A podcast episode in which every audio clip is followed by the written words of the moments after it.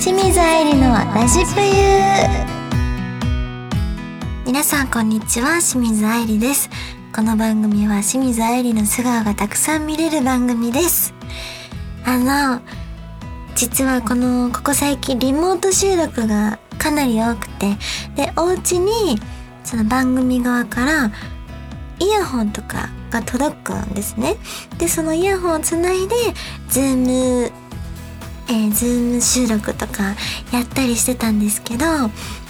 のそのイヤホンがね一回届かなかった時があって自分の Beats のイヤホンがあったんですけどそれで収録したんですよ。でそしたらその解除？Bluetooth のつなぐつないでるやつを解除してから返さなきゃいけないのに繋いだまま返しちゃったんですよ。そしたら自分の iPhone と今度繋げられなくなって一切もう聞けなかったんですよここ23週間ぐらい。でもう耐えきれなくなってビッグカメラに行ってきてビーツを買おうと思って店員さんに相談してですごい欲しかった色があったんですけどもうそれ今売ってませんって言われてってすごいショック受けてえどうしようあのビーツのあれが良かったのにって思ってたらまあちょっとちょっとだけ前から気になってた AirPods をちょっと悩んでますっていうのを言ったらじゃあちょっと一回聞いてみますかって言ってくださって聞いたんですよ。そしたらそのなんだっけノイズスキャンキャンセリングという機能があるんですね。私ワイヤレスのイヤホン自体初めてその時つけたんですけどもう感動してビッグカメラの中端っこですごい感動してあもうこれやってもう絶対これがいいって思って買っちゃったんですよ。もうここ最近で一番の高い買い物です。でも私音楽命なんで音楽がないとやっぱ生きていけない人なんでこのぐらいかけていいやって。でも一生使うからって。絶対なくさへんし壊さへんし大事にするからって誓って買っちゃいました。でも今日ね初めてそれあの届いておとついぐらい届いて今日初めてつけてあの外に出たんですけどもうずっとニヤニヤして止まらニヤニヤが止まらなくてもう本当にまだねイヤホン使ったことない人？ワイヤレスイヤホン使ったことない人？ぜひちょっと使ってみてほしい。感動するから。いやエアパーツの回しもんじゃない。ないですからね。本当に良かったからおすすめしてます。はい、えー、この番組は皆様からのメッセージも募集中です。右上にあるメッセージボタンからぜひ送ってください。皆様からのお便りぜひお待ちしております。それでは清水愛理のラジプユスタートです。この番組はラジオクロニクルの提供でお送りいたします。はい OK です。うんいいですね。ね宣伝みたいになっちゃった。いいですね。43回スポンサーですから いいですね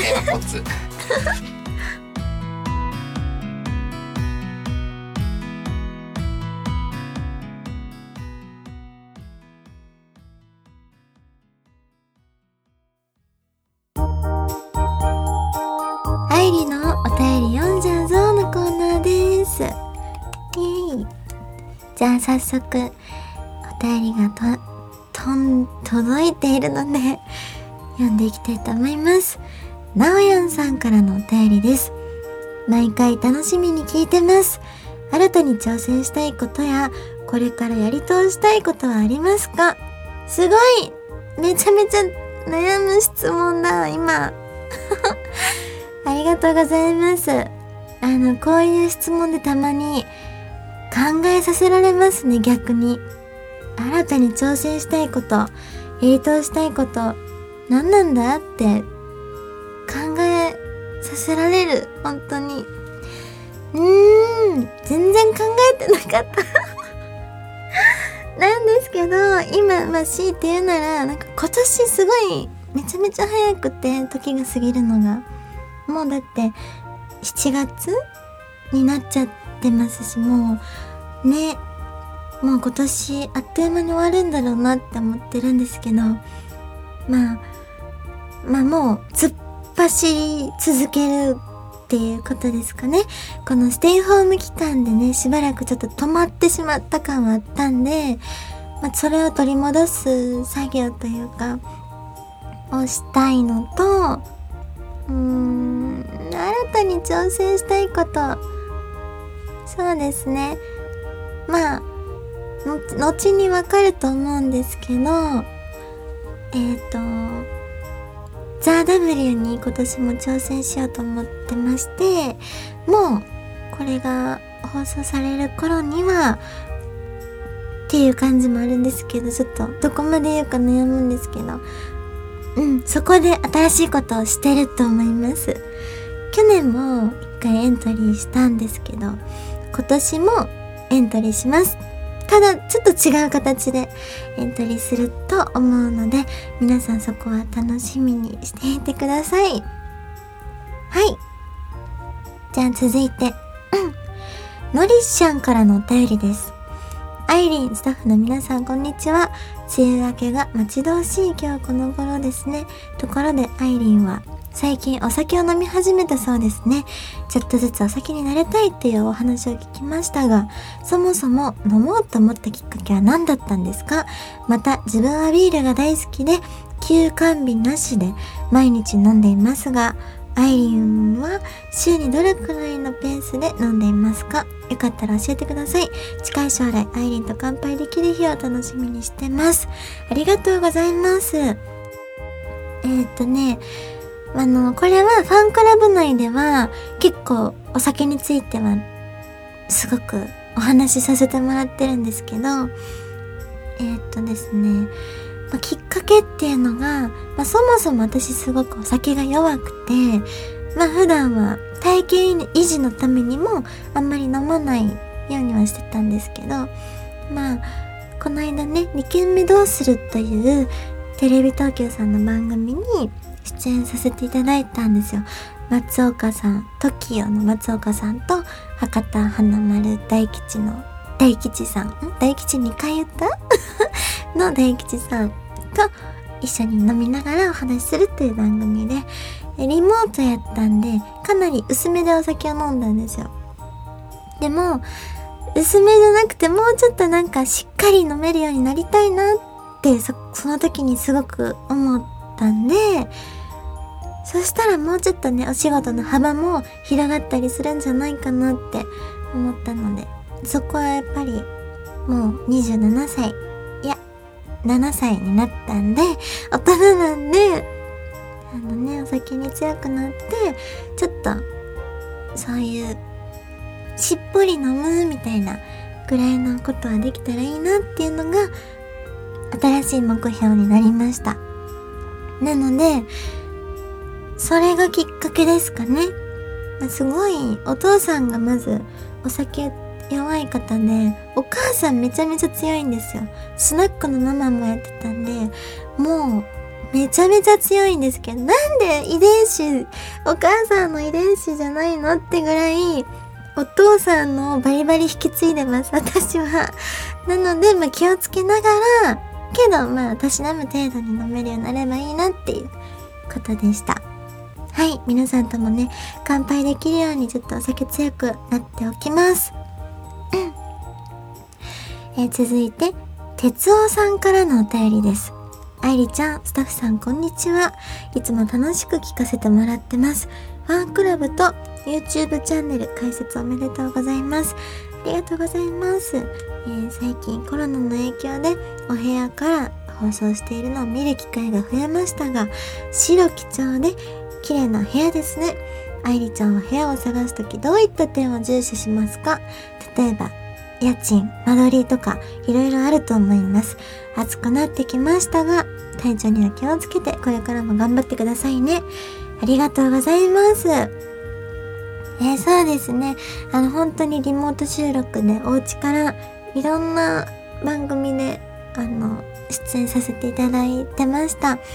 で、選ぶ基準は、私は一番気にするのはやっぱり、その直感というか、部屋に入った時の、あ、なんかパッとなんか明るくなる感じとか、すっごいどんやりする感じとかあるじゃないですか。で、私結構その直感を信じるタイプなんですけど、あの、今の家に決める前に内見いくつか行ってたんですけど、そのうちの一つ、めちゃめちゃ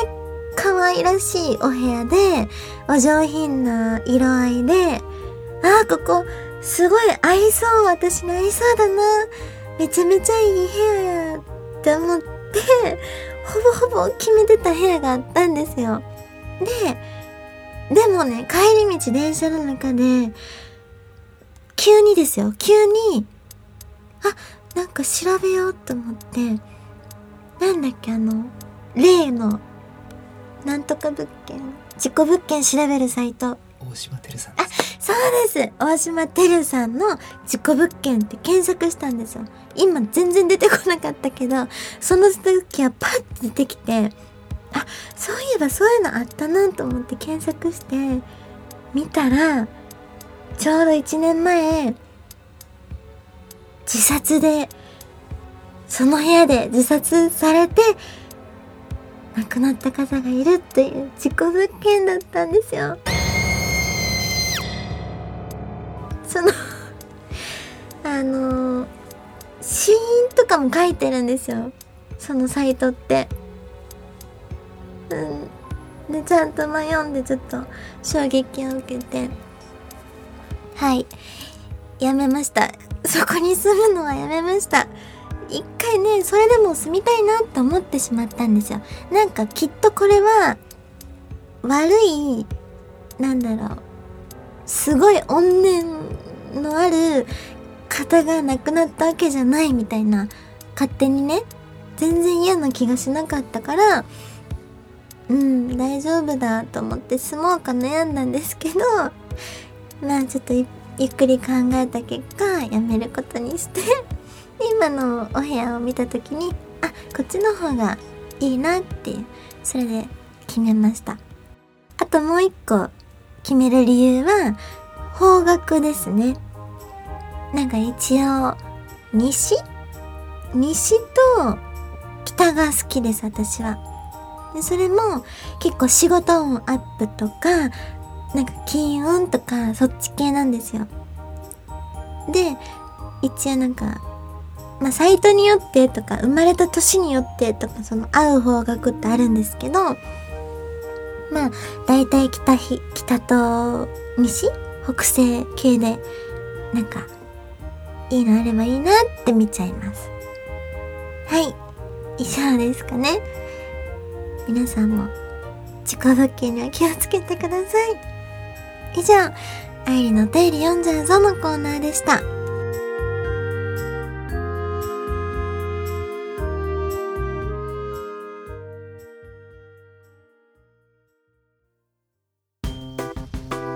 愛理の裏側見せちゃいますコーナー。はい、ちょっと、あの、初めてやらせていただくなんですけど、えー、5月から実は YouTube を開設しまして、清水愛理のおいたが杉万年 TV というチャンネル名でやらせていただいてるんですけど、まあ、今回はその YouTube の裏側をお見せしちゃおうということで、いろいろお話ししていきたいと思います。まずは、この YouTube の撮影なんですけど、まずね、1日で実は8本撮りをベースに、えー、撮影しています。8本撮りって私今までやったことなかったんで、すごく、あの、気合入れていつも言ってました。と言ってもまだね、2、3回しかやってないんですけど、その、すごく長い一日になるんですよ。やっぱり朝から始まって、この間撮った分は、ちょうど終電ギリギリに電車乗り、駆け込むみたいな感じで終わったりとか、そんな感じで撮ってたんですけど、あのー、外ロケで初めてね、この間撮影あったんですね。で、その場所が隅田川だったんですよ。お昼前とかかな、えー、撮ってたらもうびっくりしたんですけどおじさまがねいっぱいいたんですよすっごい天気が良かったんででそれそこまではいいんですけど見たら全員上半身裸なのびっくりしてここえ東京なんて思うぐらいすんごい自由なおじさまがいっぱいいたの。で何をしてるかっていうとランニングしてたりラジオ体操してたりもうとにかく太陽を浴びてるんですよ。でベンチに横たわってあのポテチみたいなお菓子食べながら裸になってたりとかもうめちゃめちゃ面白くてどどっから撮影しようとしてもさちょっと映り込んじゃうんですよ。その裸のおじさまが。もうめちゃめちゃ面白かったです。その裸のおじさまを避けながら撮影するっていう。入らないように「あちょっと今入ってる」とか言って「一回と一回止めます」とか言って「っと今入ってましたね」とかそういうのがあったりとか。はい。そしてその場所がね、えー、築地ということもあってこの間初めてもうあの YouTube には上がってるんですけどカツオの三枚おろしを初めてやることになって。ね私そもそも料理をねしないんですよ。このラジプヨを聞いてる方はもう知ってくださってると思うんですけど全く普段料理しないのでそのカツオを3枚におろすなんてもうとんでもないことなんです私からしたら。けどまあでもすごくね、お魚には興味があったんで、すごいワクワクしながらやってて、ほんなら、まあ、一応ちゃんとやり方とか説明も見ながらやってるんですけど、もうね、んなんだっけ、内臓を取り出す作業があって、わーって引き出したらもう、これは、あの、お見せできるんでしょうかってぐらいすごい映像になってしまって、私はねそういうの平気なんですよ。触れるし見るのも。なんで大丈夫だったんですけどむしろ楽しかったの。楽しいってなってるけどあのこれは全然うまくできてないんだなっていうのは分かったんでちょっとねそこは悔しかったです。もう一回もう一回やりたい。って思いました。そのカツオさんがねすごくかわいそうだなって感じるぐらいちょっと反省しながらあのやってました。でもすごくね自分でおろしたカツをお刺身にして食べたんですけどめちゃめちゃ美味しくて感動しました。はい。また何かあれば機会でやりたいなって思ってる一つです。ゃあまだまだお話ししたいことはあったんですけどこれだけは言わせてください。もう見ている人がほぼ男性なんですよ。このドスケベってよくね YouTube で言ってるんですけど今思って言ったわけじゃないですよ。YouTube で言ってるから今言ったんですけどほんとドスケルばっかりで本当に、えー、いつも支えてもらってます。ありがとうございます。今後も YouTube チャンネルあの外さないで見ていてください。以上愛理の裏側見せちゃうぞのコーナーでした。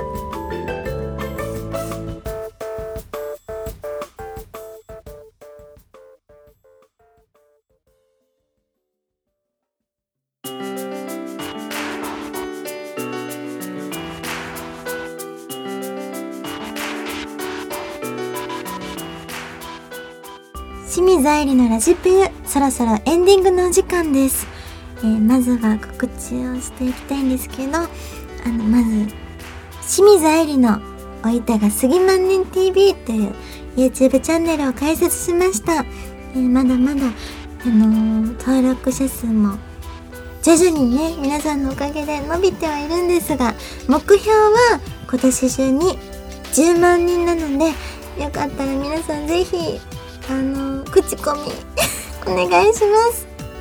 あとは SNS、Twitter や Instagram でいろいろ更新していきますのでぜひチェックしてください。そしてファンクラブプユトではあの他の SNS では載せていないセクシーななんかオフショットとかもいろいろアップしていってます。なのでぜひそこもチェックしてくれたら嬉しいです。はい。そしてこの番組では皆様からのメールやコメントも募集しています。宛先は番組の右上にあるメッセージボタンから送ってください。皆様からのお便りぜひお待ちしております。ここまでのお相手は朝しっかりヘアアイロンしてきたのに今日すごい湿気で今はねお風呂上がりみたいな髪型で収録に到着した清水愛理がお送りいたしました。この番組はラジオクロニクルの提供でお送りいたしました。